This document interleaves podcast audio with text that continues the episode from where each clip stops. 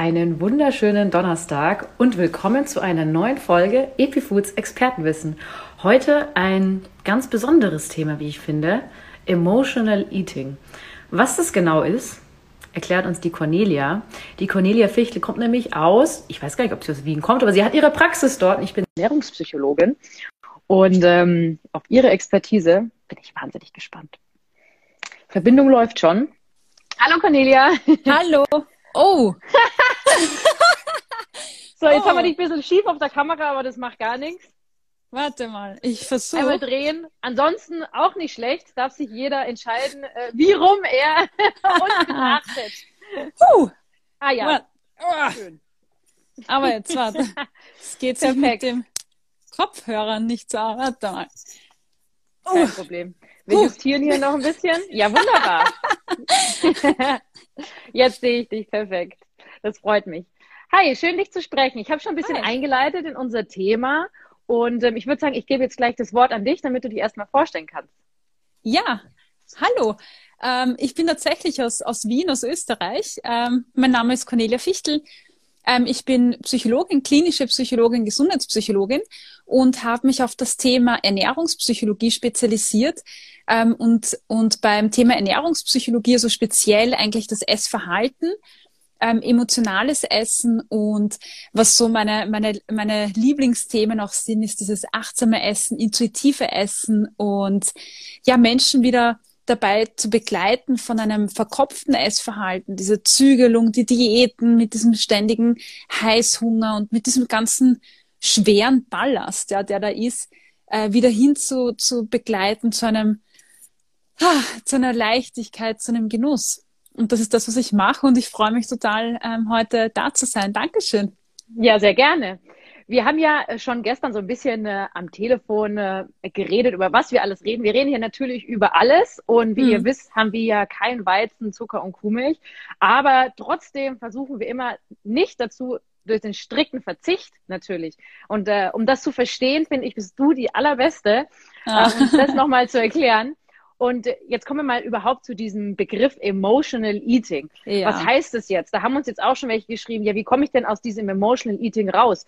Soll ich aus diesem Emotional Eating überhaupt rausgehen? Ist es positiv oder ist es negativ? Ja, also ja, also ich finde bei dem Thema emotionales Essen, Emotional Eating, da gibt es so einen großen äh, Wirrwarr, was das, was das ist, was es bedeutet.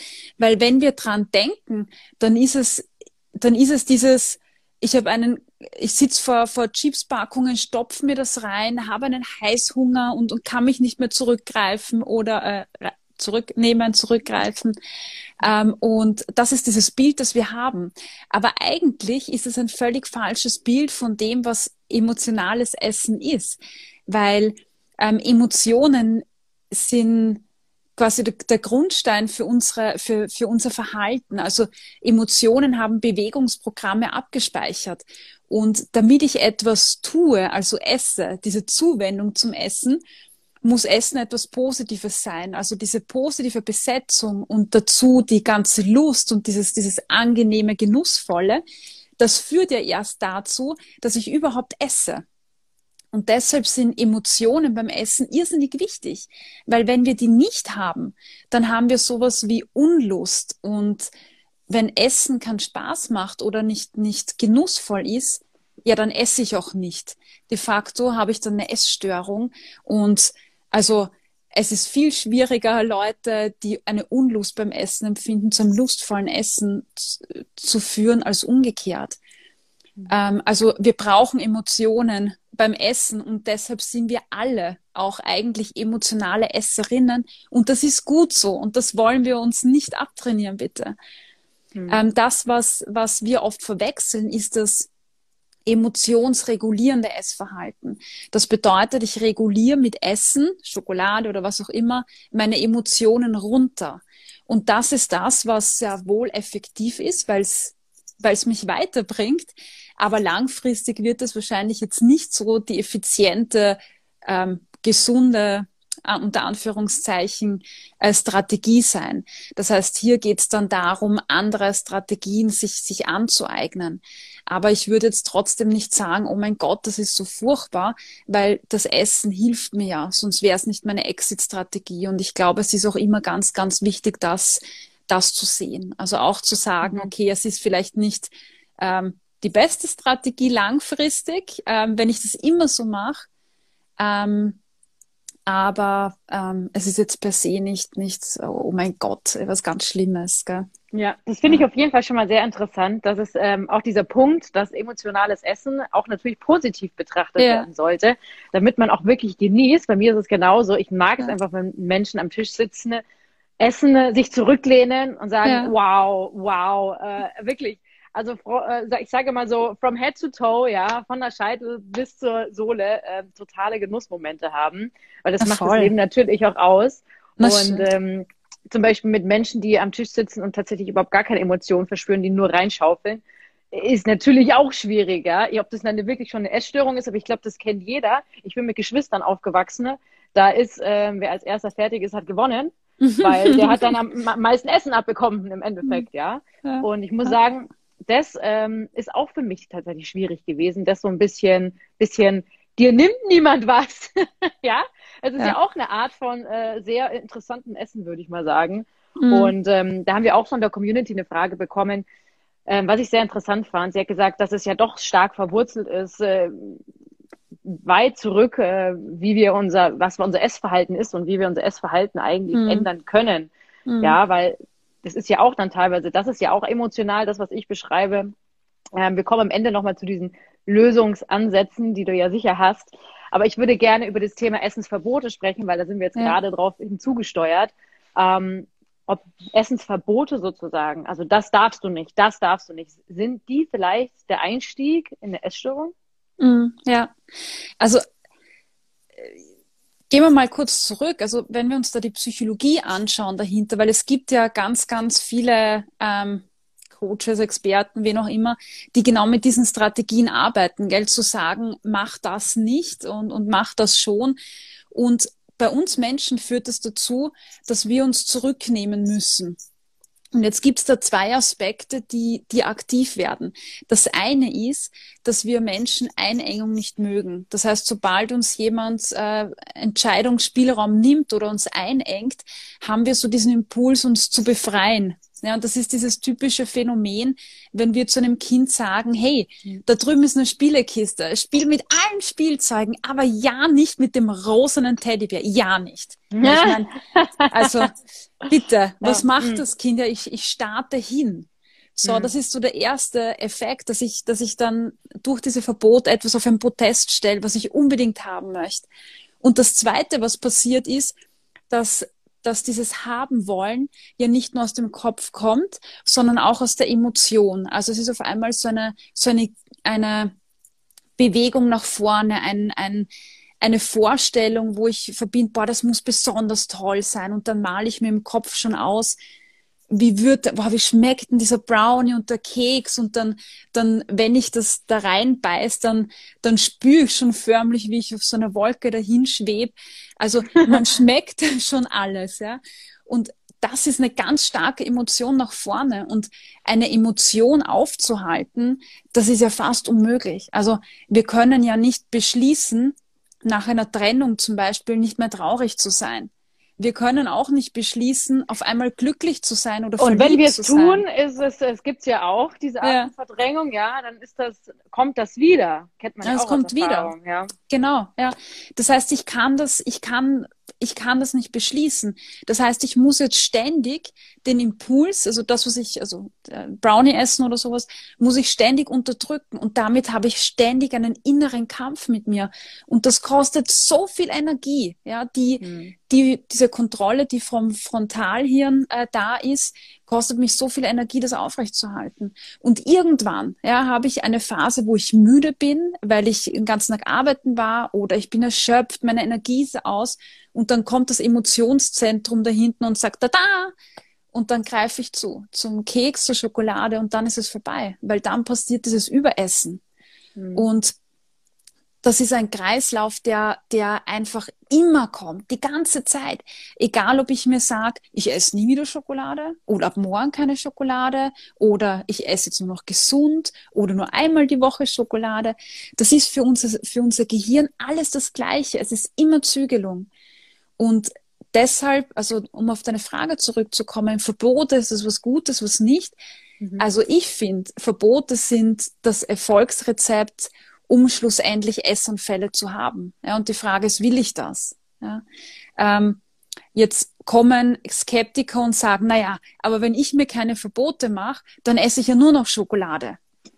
Dann ist meine Gegenfrage, hast du schon mal ausprobiert? Ich glaube, du mhm. kennst dich ja gar nicht ohne Verbote, ohne Zusammenreißen. Weil mhm. wenn du diese Verbote ablegst ja, und äh, Frieden schließt mit dem Essen, unter Anführungszeichen, dann entsteht das gar nicht. Weil wenn ich nicht sag, weißt was, ist alles, ja, Brokkoli und, und äh, Salat, aber ja nicht den Brownie, wie mit unserer Spielzeugkiste vorher. Dann entsteht ja gar nicht erst der Heißhunger drauf. Mhm. Und genau das ist das, was ich eigentlich möchte. Das heißt, mit der absoluten Erlaubnis, ja, zu einem äh, zu mir selbst zu sagen, okay, ich, alle Food Equality, alle Lebensmittel sind gleich viel wert, ähm, nehme ich mir diesen, dieses Verlangen danach. Also dieses Verlangen, das durch Zügelung und Diäten entsteht. Auch. Ja. ja. Das ist natürlich eine sehr verträgliche Art zu essen, sage ich jetzt mal. Und jetzt haben mhm. natürlich gewisse Menschen einfach, ich sag mal, weil du erklärst es ja so wunderschön und es ist auch total logisch. mhm. ähm, aber jetzt denken sich natürlich ähm, ja auch Alex, die ja auch immer mit ihrer Geschichte sehr offen umgeht, äh, mit ihrer äh, Magersucht, die sie hatte und Bulimie. Äh, jetzt ist schon etwas länger her. Mhm. Aber es gibt jetzt ja nochmal die konträre Ansicht auf der Dinge. Und ich finde, Social Media hat da so einiges äh, an Fortschritt gebracht, ähm, negativ gesagt. Das ist diese Orthorexia nervosa, mm. dieser Irrweg zu perfekten Ernährung. Ja, ähm, mm. Wie gesagt, äh, bei uns, wir sagen auch Weizen, Zucker und Kuhmilch möchten wir meiden. Bei uns liegt es aber Unverträglichkeiten, Darm. Bei uns ist eine wahnsinnig viel, große Geschichte dahinter, aber wir möchten nie sagen, Verbote, Verbote, Verbote, weil wie du schon sagst, das ist nicht, das ist nicht Sinn der Sache. Man soll mhm. äh, alles, alles essen, aber wir sprechen natürlich immer von qualitativem Essen. Wir wollen mhm. aufklären, was es alles gibt. Aber es kommt, kommen natürlich auch, ähm, ja, welche zu uns, die dann sozusagen krampfhaft gesund essen. Mhm. Äh, wie, wie kommt es zustande? Was kann man da machen? Und wann weiß ich, wann ich auf diesen Weg, diesen Irrweg gehe? Mhm. Mhm. Ja. Also ich, ich glaube so dieser, also nicht ich glaube, das, was sich zeigt auch in der wissenschaftlichen Literatur, ist, dass ähm, dieser, dieser, dieser erste Impuls ist ja mal, dass ich nicht zufrieden bin mit meinem Körper. Dann fange ich an zu recherchieren, was ist jetzt gesund und was ist nicht so gesund. Ähm, diese Rubriken sind übrigens rein wissenschaftlich nicht existent. Das heißt, ähm, eine deutsche oder österreichische oder schweizerische Gesellschaft für Ernährung kann gar nicht sagen, ähm, dieses Lebensmittel ist gesund, weil es keine wissenschaftliche Evidenz dafür gibt, was gesund ist und was nicht. Ähm, weil es gibt, geht ja nicht immer um ein Lebensmittel, also niemals, sondern es geht um die Nährstoffe. Und ja. äh, diese Nährstoffe, über die wir ständig sprechen, also Fett, äh, Kohlenhydrate, äh, Eiweiß, Vitalstoffe, das sind einfach Nährstoffe. Ja, ähm, und ein Nährstoff kann nicht gut oder schlecht sein oder, oder böse oder gesund und ungesund. Das ist einfach ein Nährstoff, den wir brauchen. Ähm, so. Aber in unseren Köpfen hat sich das so eingebrannt, dass es ja irgendwie alles, was viel Energie hat, ist ungesund und schlecht. Ähm, ja, wir wollen auch kategorisieren, glaube ich. Das ist auch ja, so, ja, so, so, ja. so, ein Ding, das wollen wir einfach, das tun Na, wir voll, voll. Das ist auch wie, wie weiße Autos, die sind für uns, das hat ja auch so einen Sinn, warum sind weiße Autos sind für uns irgendwie schon ein bisschen, bisschen cleaner. Das ist schon eine Richtung E-Mobilität, wo wir sagen, hä, das hat doch überhaupt nichts mit zu tun. Wenn auf einem Produkt vegan draufsteht, äh, dann ist es für uns irgendwie auch gesund und ich weiß auch gar nicht, woher das kommt, aber es ist halt einfach so, ne? Also wir, wir lieben diese Kategorien komischerweise. Na sicher, du, es gibt ja Sicherheit. Also ich meine, auf dem Markt sind tausende ähm, Produkte, tausende Lebensmittel und wenn ich dann einteilen kann, uh, gut, schlecht, gesund, ungesund, dann ist es so, puh, Leichtigkeit reinzubringen oder scheinbare Leichtigkeit reinzubringen in, in eine komplexe Welt. Aber das ist eben dieses Absurdum, ja, was uns eigentlich ähm, genau in die falsche Richtung ähm, drängt. Aber wir glauben, damit ist es einfacher, weil wir Menschen wollen ja immer Richtlinien haben, irgendetwas, was richtig ist, was falsch ist. Damit können wir einfach Dinge kontrollieren oder glauben zumindest sie zu kontrollieren. Ähm, und ähm, dann beginne ich natürlich, ähm, um auf deine Frage zurückzukommen, ja, mich einfach damit zu beschäftigen, was ist jetzt gesund, was ist nicht gesund. Und dadurch passiert so eine Art Zoom. Das heißt, äh, wenn man jetzt Google Maps oder so hernimmt, zoome ich dann rein und verliere mich dann einfach in einer, in, in, in einer Welt, wo es um, um viel Fett und wenig Fett und Kalorien geht. Und dann wird das Essverhalten zu etwas komplett Verkopften. Das heißt, ich, ich verlasse mich eigentlich nur noch auf Zahlen, Daten, Fakten, Fakten viel wenig. Ähm, und das ist das, was auch bei der Orthorexie dann quasi passiert. Dieses Versteifen auf äh, Zahlen, Daten, Fakten und zu glauben, wenn ich mich jetzt nur ähm, mit einem bestimmten Lebensmittel oder mit einer Richtung ähm, von Lebensmitteln ernähre, dann bin ich gesund, dann kann ich meine Gesundheit fördern. Und ich schaffe aber diesen Rauszoom nicht. Das heißt, ich verliere mich dann so in, in diesen Details, sehe vor lauter Bäumen äh, den Wald gar nicht mehr, dieses Gesamte nicht mehr. Und dann entsteht eine immer größere Einschränkung, weil am Anfang sind vielleicht Fette gut. Okay. Dann, dann komme ich drauf, uh, aber es gibt verschiedene Fette. Uh, aber jetzt nur noch pflanzliche, okay, weil Fett, äh, ja. tierische sind eh ganz schlecht. Dann bin ich bei den pflanzlichen Fetten. Dann beschäftige ich mich mit den Fettsäuren, dann komme ich drauf, uh, aber da ist ja zu viel von dem drin, da zu viel von dem. Und somit verliere ich ja. mich einfach so, ja. Und schlussendlich streiche ich immer mehr Fette von meiner Liste und dann immer mehr Gemüsesorten und dann immer mehr dieses und jenes und schlussendlich bleiben zehn Lebensmittel über. Ja, und, und das mhm. ist aber ein schleichender Prozess. Also auch dieses, dieses, also wie merke ich das jetzt? Gell? Das war so deine Frage. Also äh, wenn ich nach überhaupt nach dem perfekten suche oder mein, mein Teller, gibt's immer das gesunde Teller, wenn ich, wenn ich darauf bestrebt bin, dass es immer perfekt ist. Und wenn es nicht perfekt ist, ein schlechtes Gewissen zu haben. Oder zu denken, puh, wenn ich das Lebensmittel esse, dann muss ich aber nachher jetzt da hm, zwei Stunden laufen gehen oder sowas. Also diese Kompensationen oder ähm, sich, sich zu sagen, okay, ich darf aber nur ein halbes Stück äh, Keks essen oder nur eine halbe Banane.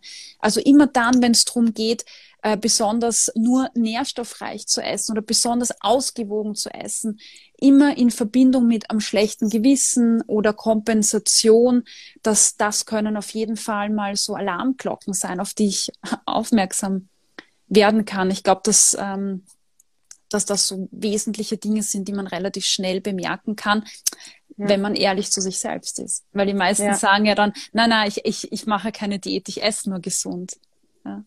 Ja, ja, ja, tatsächlich ist es so. Man, man, man, ich, man, eigentlich betrachtet man sowas ja eigentlich auch nur von außen. Also man sieht mhm. es irgendwie so als Familienmitglied oder äh, als Freund, Freundin, äh, dass das irgendwie so in eine ganz, wie du schon sagst, eine starre Richtung geht oder auch diese Kompensation.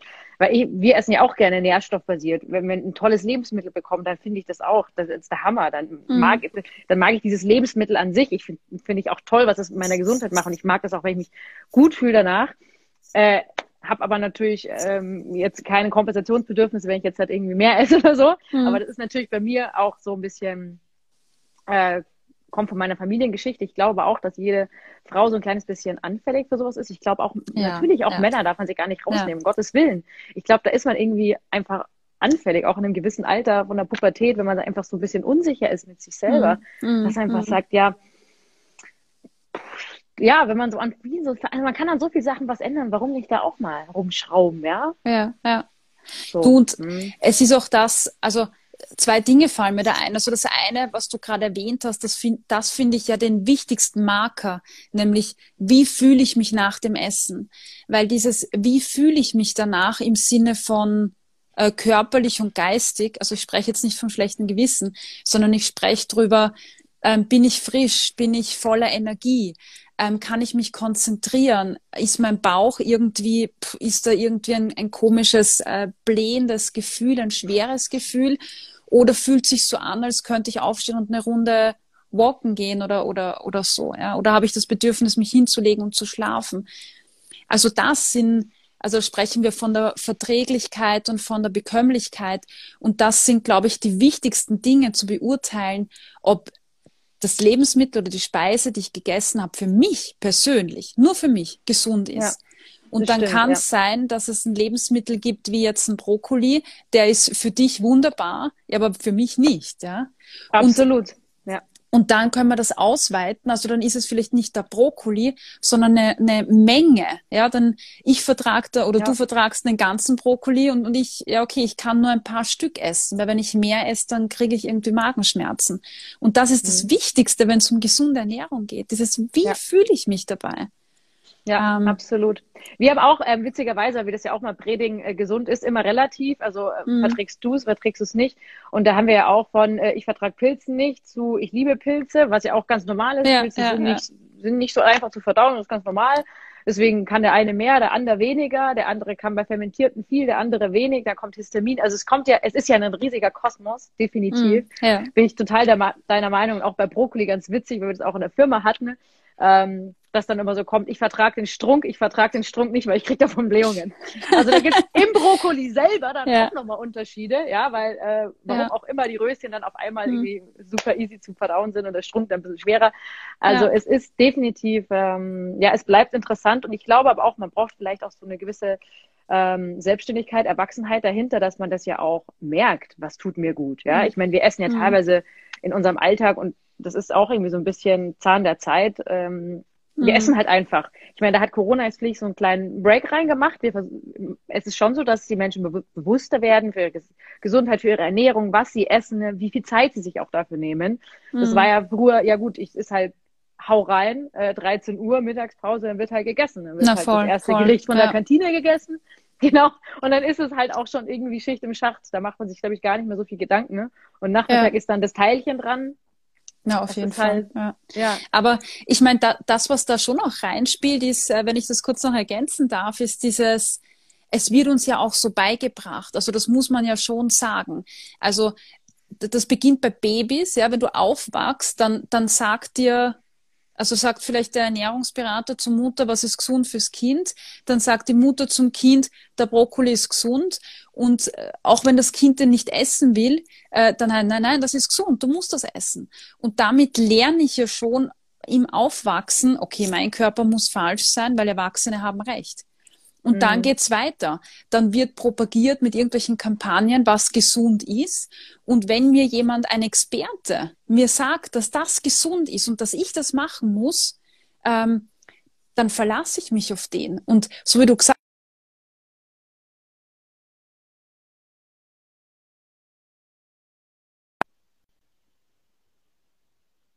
immer mehr ab, habe ich so das Gefühl, ja, von den, von den jungen Menschen.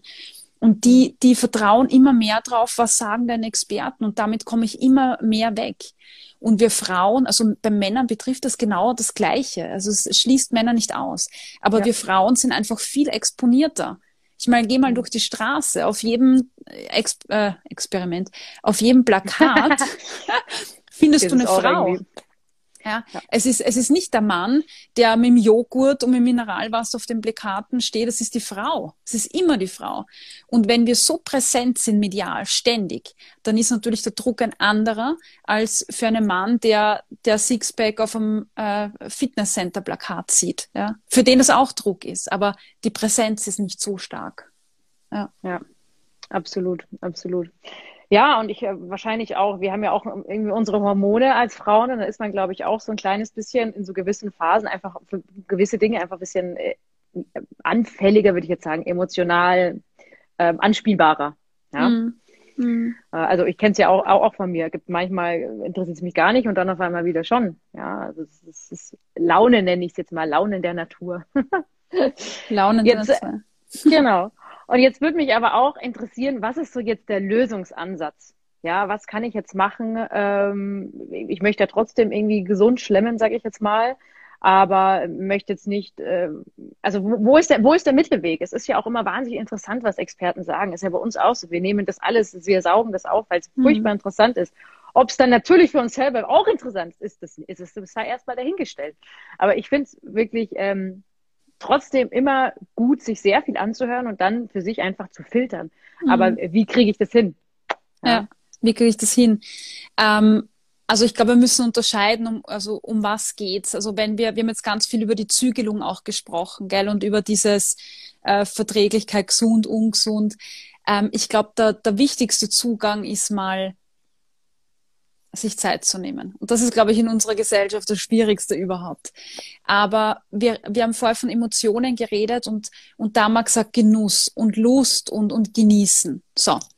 Genießen kann ich doch nicht, wenn ich im Vorbeigehen oder ihm beim E-Mail lesen mir das Weckerl reinhau, weil Mittagszeit ist und, und, und ich habe Hunger.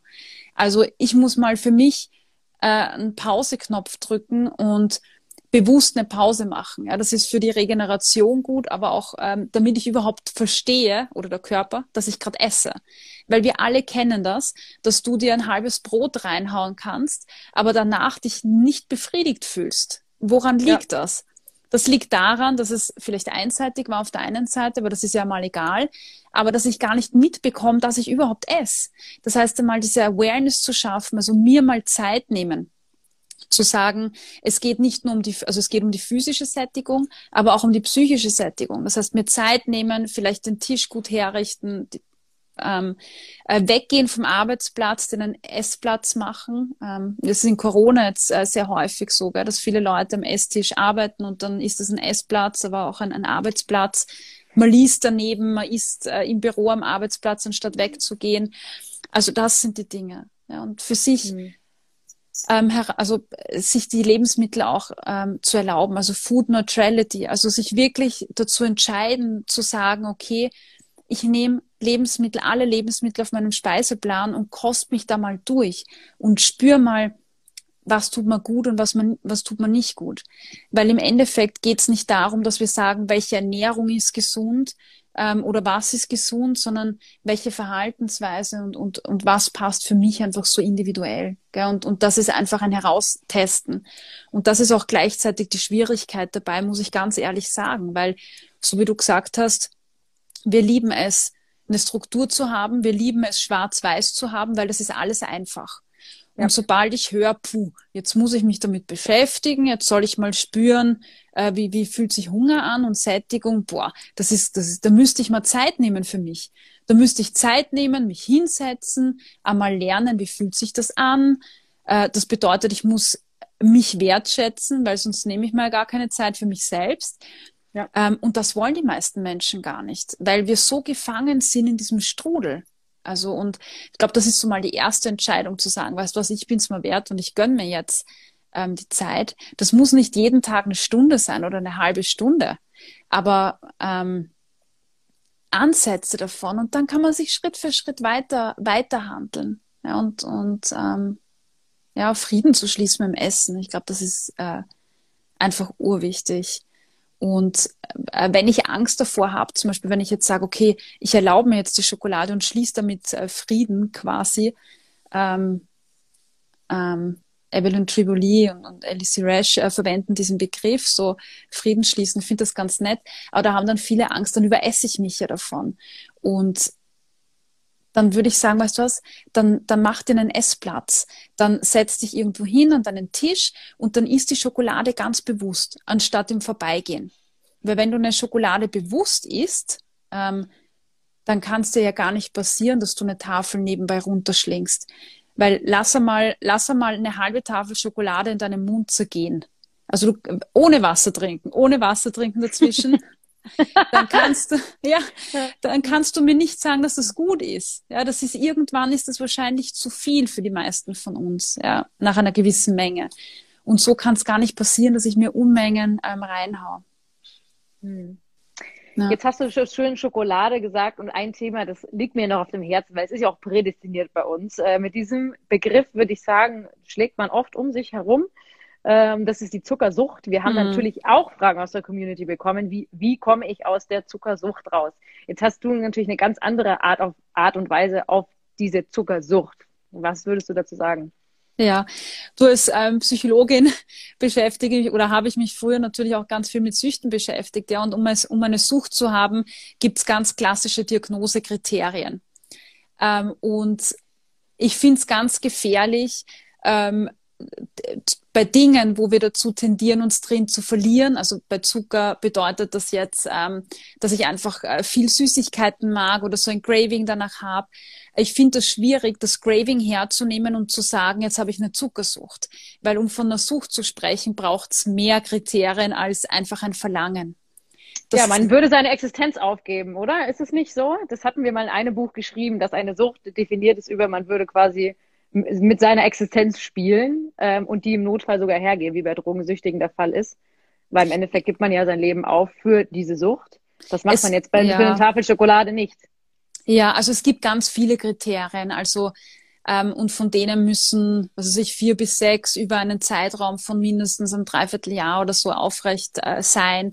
Also da, da kommt dann viel mehr dazu, wie ähm, eine Toleranzentwicklung, nicht aufhören können, trotz gesundheitsschädigenden Folgen weiter tun, den Arbeitsalltag vernachlässigen, sozialer Rückzug, um der Sucht nachzugehen. Also ganz, also Entzugssymptome zum Teil auch ähm, bei Substanzen jetzt. Also da gibt's ganz, ganz viele verschiedene Dinge. Und mhm. ich finde es schwierig bei einem, bei einem, bei einem Lebensmittel, ja, dass er in, also dafür da ist, um mich am Leben zu halten, von einer Sucht zu sprechen, weil das, ähm, da müssen wir uns anschauen, wie, äh, wie kommen wir dazu. Und auf der einen Seite gibt es sehr viele ähm, Studien zur Zuckersucht. Und wenn man sich die Zuckersucht anschaut, ähm, beziehungsweise die Experimente anschaut, weil da gibt's ja, keine Ahnung, Oreo-Kekse sind genauso äh, süchtig machend wie Kokain und so Geschichten, da gibt's ja ganz mhm. viele Studien dazu. Ja. Und da das muss stimmt, man mal. Stimmt, ja, ja, ja, ja. Und da muss man sich anschauen, wie ist die Studie gemacht worden. Ja? Und da sind Raten verwendet worden, keine Menschen. Dann sind die Raten auf ähm, in, in 99 Prozent der Experimente mal ähm, zwölf Stunden unter, unter Nahrungsentzug gesetzt worden. Zwischen zwölf und 24 mhm. Stunden. So. Wenn wir jetzt wissen, dass Glucose, jeder Hunger. Hätte jeder Hunger. Braucht jeder Energie. Genau, ja. Das heißt, mhm. wenn wir wissen, dass unser Gehirn einfach auf Glucose, auf die kleinste Einheit ähm, der Kohlenhydrate quasi auch an, angewiesen ist, zum Beispiel, dann ist es klar, dass die Ratte nicht zum Brokkoli rennt oder zum Salatblatt, sondern einfach zum Zucker, weil sie hungrig ist. Ja. Und dann wurden nur Ratten ausgewählt in den meisten Experimenten, die überhaupt eine Affinität für Zucker hatten. Das heißt, die Ratten, die keinen Zucker gegessen haben von Beginn an, die haben wir einfach rausgehauen aus dem Experiment. Und so sind die Experimente aufgebaut, wo ich mir dann denke, what? Also ich meine, das ist ja. so eine einseitige Darstellung von Studiendesigns, die, die spannend sind für uns, keine Frage, aber sie auf die menschliche Zuckersucht zu übertragen, ist einfach fatal. Ja. Und ja. Ähm, der zweite Aspekt, die Toleranzentwicklung, ja, die wir angesprochen haben, die ist bei Zucker tatsächlich da. Das heißt, wir können sagen, dass es sehr wohl bestimmte Substanzen gibt, wo man suchtähnliche Symptome sehen kann, wie die Toleranzentwicklung, aber das hat nichts mit einer Sucht zu tun, weil wir werden auch, wir, das ist ein Schutzmechanismus unseres Körpers. Ähm, unsere Geschmacksknospen schützen sich, ja, und auch unser Gehirn schützt sich und deshalb wird die Sensitivität der Geschmacksknospen zurückgefahren. Dass nicht so viel äh, im, also es wird ja, wenn wir was essen, dann werden die Geschmacksknospen überreizt. Das geht dann ins Gehirn. Im Gehirn erfolgt dann auch eine Ausschüttung von Glückshormonen jedes Mal, wenn wir essen. Ähm, das heißt, da gibt es dann auch äh, Verstärkermechanismen im Gehirn und das Gehirn schützt sich da einfach und fahrt die Sensitivität runter. Mhm. Das passiert aber auch bei Salz. Das passiert mhm. äh, bei Chili. Also das passiert bei ganz, ganz vielen Dingen. Ähm, und das ist kein Beweis für eine Zuckersucht. Äh, mhm. Das, was es gibt, und das ist sehr häufig beobachtbar, ist dieses Craving nach Zucker. Woher kommt das? Ähm, das haben wir vorher schon besprochen. Ähm, da muss man jetzt physische Ursachen ausschließen, wie Pilz und so weiter. Ja? Ähm, aber äh, auf der psychologischen Ebene kommt das ganz stark von Verboten. Das heißt, sehr viele Leute, die dieses Craving nach Zucker haben oder nach süßen Lebensmitteln, die haben im Hintergrund dieses Gesundessen, Diäten, Zügelung, Restriktion. Und das ist eigentlich der wahre Grund. Also es ist emotionsregulierendes Essen oder Heißhunger aufgrund von Diäten und nicht eine mhm. Zuckersucht. Es gibt ja auch unterschiedlichen Heißhunger. Wir haben da mal einen Beitrag gemacht drüber. Also es ist jetzt nicht nur, dass es auch nur Heißhunger auf Schokolade kann ja auch, äh, muss man ja jetzt nicht gleich die, die allerschlechteste Schokolade wählen. Da kann man ja auch irgendwie eine gute Schokolade nehmen, ja, die ähm, im Endeffekt halt auch noch nährstoffgeladen ist, sage ich mal, wo man jetzt, wir sagen ja immer, wenn das, wie du schon sagst, dieser Verzicht, Verzicht, Verzicht, das hilft ja auch nicht weiter. Deswegen versuchen wir immer diese Ernährung so sehr positiv und auch mhm. ganz viele Lebensmittel, immer mehr sozusagen. Äh, deswegen sagen wir auch, wir finden eigentlich vegane Küche eigentlich sehr geil. Wir sind ja nicht, wir machen ja nicht nur vegane Sachen, aber wir finden die sehr kreativ, mhm. weil die tatsächlich, wenn man sich damit mal nahe beschäftigt, wahnsinnig viele Sachen hat. Ja, mhm. obwohl man äh, am Anfang an, ja, wenn man auf einer anderen Seite steht, sich denkt, jetzt, äh, da verbiete ich mir ja wahnsinnig viel. Aber was man dann im Endeffekt hat, wenn man sich halt mit seiner Ernährung, mit Essen beschäftigt, man, man findet ja immer mehr, ja. Mhm. Wenn man ja. jetzt vielleicht auch nicht nur in einen Supermarkt geht und immer die gleichen Sachen sieht, sondern es gibt, gibt so, so, so viel mehr. Ich finde, da kann ich auch nur immer dazu raten, dass man einfach mal schaut, was für eine Palette es überhaupt gibt, weil es gibt ja nicht nur äh, von irgendeinem Discounter äh, das Obst und Gemüse. Es gibt einfach viel, viel, viel mehr und ähm, ich glaube, das muss man mhm. in dem Punkt einfach auch nochmal sagen. Ja, jetzt, ist ja. es, jetzt ist es so, dass wir natürlich schon bei Zucker sagen, Zucker hat definitiv, ist einfach für den Menschen in einem großen Maße, weil es hat uns ja so einige Krankheiten beschert, wenn man ehrlich ist. Und äh, ich denke auch bei Kindern ist es wirklich teilweise ein Problem. Finde ich aber auch, und das habe ich eine, auch eine persönliche Frage an dich an diesem Punkt. Ich ja auch eine, ähm, eine Tochter daheim habe, äh, die mhm. noch ein Klein, Kleinkind ist. Und ähm, da ist es auch tatsächlich schwierig, wie vermittel ich einem Kind, ohne dass es später auch mit, wie du schon sagst, dass man so reguliert wird eben, ja, das, das ist gesund, das ist gesund. Weil im Kleinkind kannst du nicht sagen, was ist denn gesund? Gesund ist total abstrakt für dieses Kind. Mhm. Dieser Begriff ist abstrakt. Ja, wie kann ich diesem Kind mehr oder minder die ganze Palette an Essen? Wir versuchen das und das klappt relativ gut, auch ohne Verbote tatsächlich, sondern sie darf alles, was sie, was sie will. Ähm, wenn es aber dann eben zu extrem wird, ja, was macht man dann, wenn das Kind dann auf einmal nur noch mhm. Nudeln und Reis will? und dann ja. halt schon, ähm, was, was, was macht man dann? Da hast du sicher äh, auch gute praktische Tipps. Ja, äh, puh, du, da waren jetzt so viele Dinge drin in dem, was du ja. gesagt hast, gell? Ähm, eine mhm. Sache ist mir nochmal ganz wichtig, also na, mehrere Dinge sind mir wichtig. Das eine ist, ähm, ich finde, ähm, ich finde, wir müssen auch nicht immer uns darauf verkopfen, dass jetzt alles unbedingt viele Nährstoffe haben muss. Also wenn mir einfach die 99-prozentige äh, XY Bio Fairtrade irgendwas Schokolade nicht schmeckt, warum sollte ich ja genau warum sollte ich sie essen ja? ja wenn ich die die Junior die weiße besser finde äh, ja dann nimm sie dir bitte also Schokolade Absolut. ist ja kein kein Grundlebensmittel, wo ich sage, ich ernähre mich damit, sondern es ist ein Genussmittel. Und wenn ja. ich das esse, dann soll ich es doch bitte genießen und nicht irgendwas wegen Nährstoffen. Ja? Also das ist das Total. eine. Das zweite ist, ähm, so aus meiner Sicht, ähm, und das ist mir ganz wichtig zu sagen, dass Zucker nachweislich kann man nicht nachweisen, dass wenn dann. Das heißt, es gibt keine Studie, die zeigt, wenn ich Zucker esse, dann kommen die Krankheiten. Wir können nicht rückschließen, das dass wenn eine Person Krankheiten hat, dass das wegen am Zucker ist. Also das, das können wir nicht sagen. Ähm, und ich glaube, wir müssen auch rauskommen aus dieser Schwarz-Weiß-Kategorie, ähm, ja. weil ein Mensch isst ja nicht nur keinen Zucker oder urviel Zucker, sondern Mhm. Es geht immer um eine Balance. Und egal, ob das der Zucker ist oder Salatblätter, nichts im Übermaß ist gesund. Gar nichts. Das stimmt. Kein, Vor allem Salatblätter, kein, witzig, dass du sagst. Salatblätter, Wasser, ja. Alkohol, Schokolade, nichts ist im Übermaß gesund. Das heißt, und jetzt komme ich auch zu dieser Frage mit den Kindern, wenn kein Lebensmittel im Übermaß gesund ist, also ich korrigiere mal es aus auf verträglich vielleicht oder, oder bekömmlich oder wie auch immer, Mhm. Ähm, warum sollte ich dann ein Lebensmittel rauspointen und sagen, von dem nicht so viel und von dem aber schon viel? Das macht ja, ja. keinen Sinn, weil unser ja. Körper braucht auch keine fünf Kilo Salat oder fünf Kilo Brokkoli oder sonst irgendwas. Er braucht eine Balance. Ja. Und ähm, ich finde, das, wie du das beschrieben hast mit deiner Tochter, ist, glaube ich, der wichtigste Zugang, dass ich ähm, nicht meinem Kind, also das ist ja absurd, nämlich ähm, in einen Kindergarten zum Beispiel zu gehen und Kindern zu erklären, was gesund ist. Kinder wissen, was gesund ist, die spüren das. Und wir Erwachsene gehen dann hin und erzählen ihnen irgendwas von Zuckerwürfeln im Cola und so.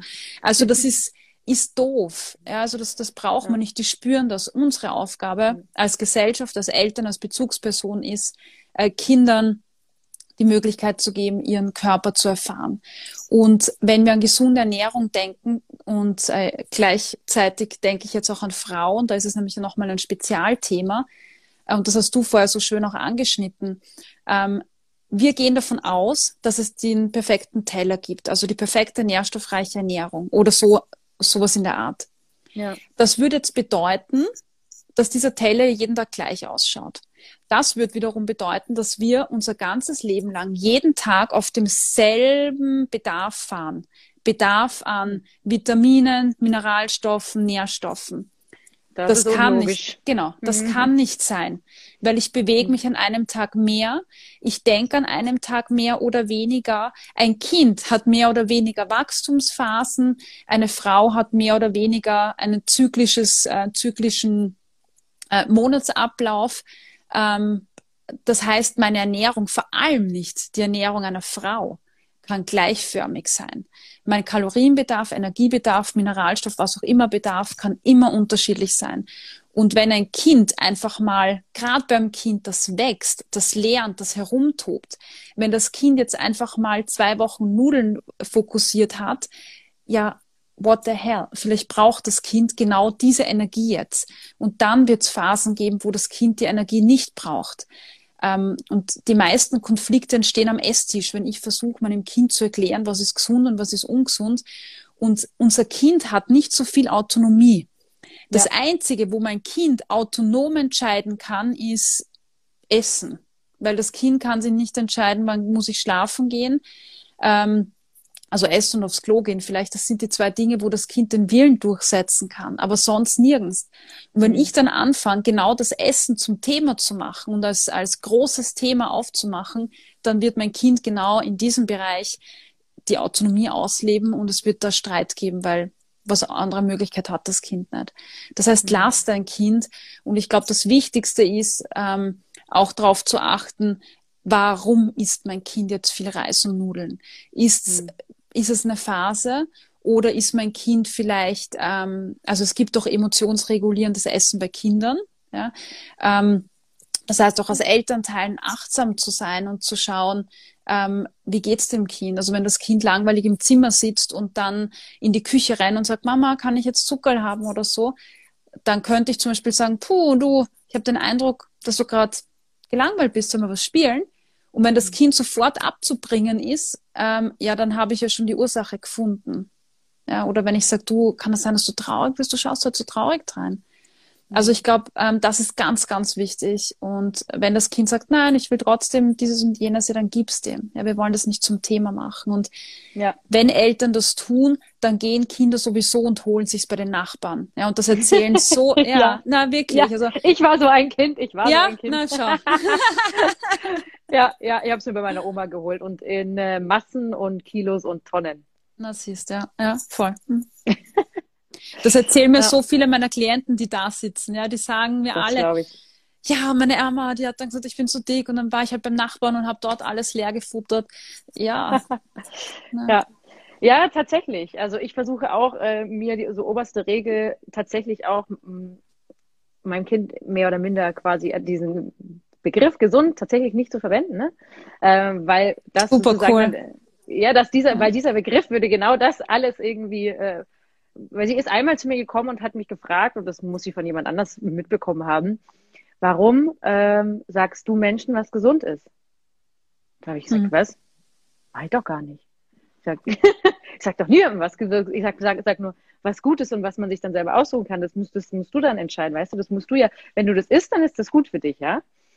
Und äh, da war ich dann auch schon so ein bisschen äh, geöffnet sozusagen. Aber hm. ja, ähm, puh, ja, da muss, also im Endeffekt, hm. Aber Gott sei Dank entscheidet sie eh schon fast, fast schon zu viel, was sie selber essen möchte. das ist schon zu viel. Ich, ich, bin schon, ich bin schon Angestellte. Aber gut, das kennen wahrscheinlich, nee, aber ich glaube, alle Eltern. Hm. Ich glaube, es ist wirklich cool, einfach mit den Kindern, so wie du gesagt hast, gerne in den Supermarkt ge zu gehen, äh, zum Bauern zu gehen, äh, zu sagen, hey, schau mal, da ist eine, da ist eine gelbe Zucchini, wie arg ist denn das? Schau mal, mhm. das mit dem Kind zu erfahren, gemeinsam, äh, ich meine, braucht man viel Geduld, ähm, zu schnippeln, die Kinder mit einzubeziehen. ähm, und, und Essen als eine Erfahrung zu gestalten, oder? Und das ist doch, ich weiß nicht, das wird deiner Tochter wahrscheinlich auch total viel Spaß machen, wenn sie da. Ja, absolut. ja. Und voll. ich finde, wir sprechen da gar nicht von Kindern, wir sprechen da genauso von Erwachsenen. Wir ja, das genauso auch in unserer ja. Story. Schaut euch das an, äh, ja, wie toll die Vielfalt ist an Lebensmitteln, mhm. zu denen wir hier ja Zugang haben, glücklicherweise, ja. Jetzt gibt's noch eine einzige Frage, die ich noch gerne stellen möchte, weil ich sie sehr besonders fand. Mhm. Ähm, da hat uns eine Dame gefragt, ich kann nicht aufhören zu essen, wenn ich damit anfange, habe das Bedürfnis zu kauen und habe viel Speigefluss und richtig Gier. Ist das emotional? Ich esse pflanzlich basiert, zuckerfrei und 16,8. Vor allem bei Nüssen und Samen drehe ich komplett durch. 100 bis 200 Gramm am Tag. Ähm, von einer Aussage ist es natürlich schwierig, eine Diagnosen zu stellen. Ja. Absolut, ähm, man, absolut. Man kann, man kann für sich immer, also man kann für sich so ein bisschen diagnostisch werden, indem man schaut, mhm. ähm, verbiete ich mir Dinge. Ja, also zum Beispiel bei 16.8, das ist oft so eine klassische Geschichte, die wir machen, um abzunehmen. Ist halt gerade im Trend. Ist ja. gerade im Trend und also ganz ehrlich, die Leute, die 16,8 machen, weil es sich gut anfühlt, die haben es schon gemacht, bevor es ein Trend war. Und die müssen das gar nicht benennen, weil es automatisch passiert. Ja. Äh, ja, ja, also das passiert ganz automatisch. Und sobald ich mir vornehme, ich mache jetzt zum Beispiel sowas wie 16,8, mhm. habe ich Verbote im Kopf, auch wenn ich sie nicht ausspreche. Für ja. unser Hirn ist es dasselbe. Und dann mhm. gibt es eine Uhrzeit und ab der darf ich nicht mehr unser Körper ist dann depriviert vielleicht auch noch, vor allem wenn ich äh, energiearm esse. Und dann springt unser Körper natürlich gerade auf die Dinge an, wo Energie drin ist. Und gerade die Lebensmittel, die ich im Kopf vielleicht äh, negativ label, ja, oder mhm. ähm, die einfach gut auch abgespeichert sind, ähm, auf die habe ich dann einen Heißhunger. Das muss jetzt gar nicht immer äh, die Schokolade sein. Ich habe ganz viele Klientinnen, die Brot binschen oder Datteln oder, oder Nüsse. ja, ja, ja, das ist, mhm. also da empfiehlt sich sicher auch mal mit einer, mit einer ähm, Diätologin sich das anzuschauen, ob genug Energie äh, aufgenommen wird. Weil bei den meisten Frauen, die, die abnehmen möchten und dann 16,8 und dann auch noch kohlenhydratarm und zuckerarm und dies arm und jenes arm, ist es sehr oft so, dass die zu wenig Energie aufnehmen. Mhm. Und wenn ich zu wenig Energie aufnehme, habe ich einen, du hast von verschiedenen Hungerasten geredet, habe ich einen Nährstoffhunger, äh, weil der Körper Nährstoffe braucht. Und diesen mhm. psychologischen Effekt der Aufwertung habe ich obendrein auch noch. Ähm, das heißt, es ist viel komplexer, das Ganze müsste man sich anschauen. Ja, aber wenn, wenn mhm. das bekannt vorkommt, diese, diese Zügelung, schlechtes Gewissen nach dem Essen, dieses, ah, ab in einer Stunde darf ich nichts mehr essen oder ah, ich mag Nüsse, aber es ist ungesund oder es sind zu viel Fett drin oder so, dann ist das mhm. schon ein deutliches Zeichen ähm, drauf dass das mhm. eventuell emo emotionales Essen, unter Anführungszeichen, emotionsregulierendes Essen äh, mhm. Sein kann. Ja. Mhm. Ja, ich finde, wir haben wahnsinnig viele Fragen geklärt in unserem Interview. Jetzt sind wir auch nach äh, fast 50 Minuten, ja. quasi, würde ich sagen, ähm, durch. Ähm, man kann dich ja hier äh, Gott sei Dank auch erreichen oder auch persönlich in Wien. Ja. Also ähm, wenn ihr noch weitere Fragen habt an die Cornelia, zögert nicht. Ich fand es nämlich wahnsinnig interessant und äh, ja, ich denke, das ist ein Thema, das uns wahnsinnig beschäftigt. Ich glaube, mm, jeden von mm. uns, weil es ist halt einfach nur mal ein Grundbedürfnis, was dann oftmal auch aus den, aus den, aus der Bahn ja, ja. geraten kann. Ja, das ist, äh, ich glaube, jeder, der sagt, ich habe da noch nie was am Hut gehabt, kann ich mir nicht vorstellen. Beim besten nee. Willen nicht. Ich glaube, das hat jeden mal berührt, diese Gedanken, die du sagst, ja, in welcher Art auch immer. Und damit sage ich tausend Dank für deine Worte. Gerne. Danke und, für die äh, Einladung. Äh, ja, sehr gerne. Sehr, sehr gerne. Und vielleicht sieht man sich mal in Wien. Ja, gib Bescheid, wenn du da bist. ja, mach ich. Mach's gut, Cornelia, gell? Tschüss, Danke Papa. Dir. Danke Ciao. dir.